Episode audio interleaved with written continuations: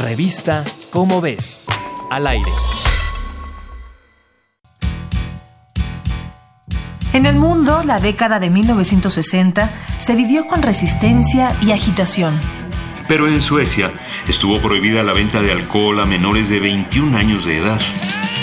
Imagina las caras de los jóvenes. Por eso, entre 1967 y 1968, y para darle chance a la juventud, el gobierno sueco permitió que los jóvenes mayores de 15 pudieran comprar cervezas. Eso sí, con un porcentaje de alcohol entre el 4 y 6%, no más.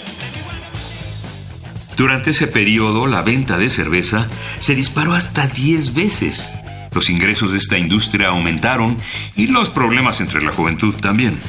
50 años después, científicos del Instituto Karolinska y de la Universidad de Bristol, en Reino Unido, reestudiaron las secuelas del experimento abriendo las bases de datos.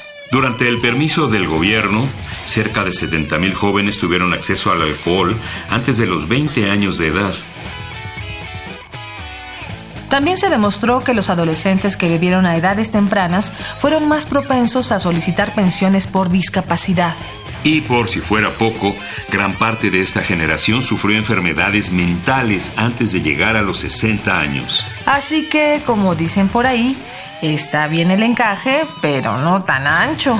Curioso, muy curioso.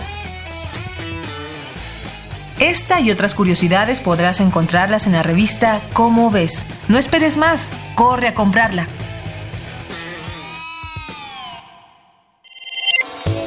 Revista Cómo ves. Al aire.